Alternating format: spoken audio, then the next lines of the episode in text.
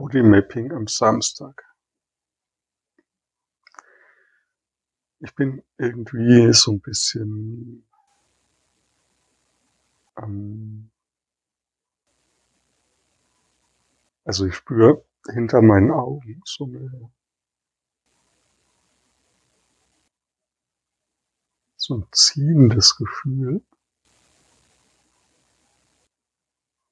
und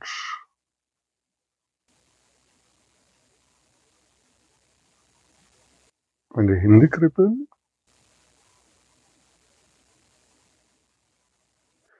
Ich merke so, dass das hat was zu tun mit immer integrierter werden. Also, hm, wie soll ich das beschreiben? Also ich merke ja in den letzten Wochen, dass immer wieder ähnliche Phänomene auftauchen, so in, im Bodymapping. Also irgendwie die angespannten Schultern, die Beine, die an der Rückseite etwas angespannter sind, also die Oberschenkel als vorne und so weiter. Also es sind so bestimmte Phänomene, die immer wieder ähnlich sind und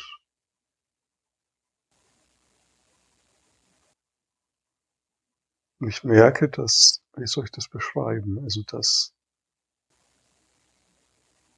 ähm,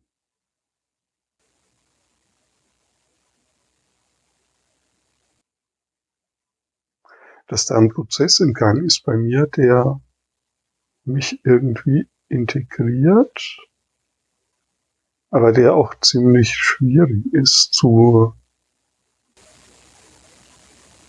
also da durchzugehen.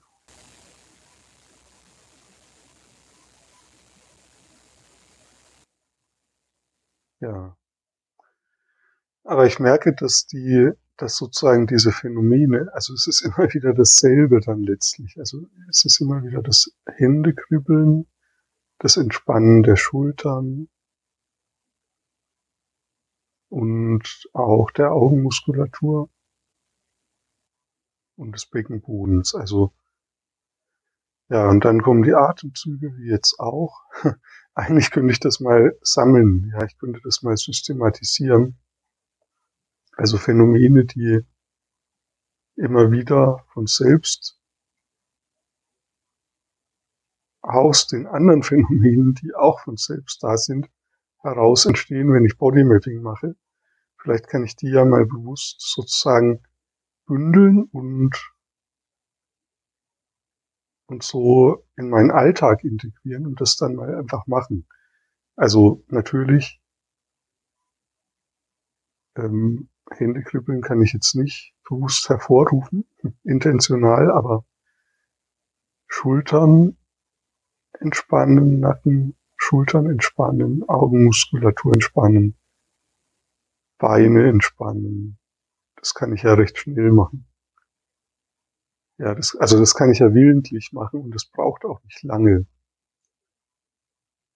Also, ja, die Aufgabe heißt, werde dir bewusst, welche wohltuenden Muster aus dem Bodymapping entstehen. Ja, und dann mach die immer wieder so im Alltag.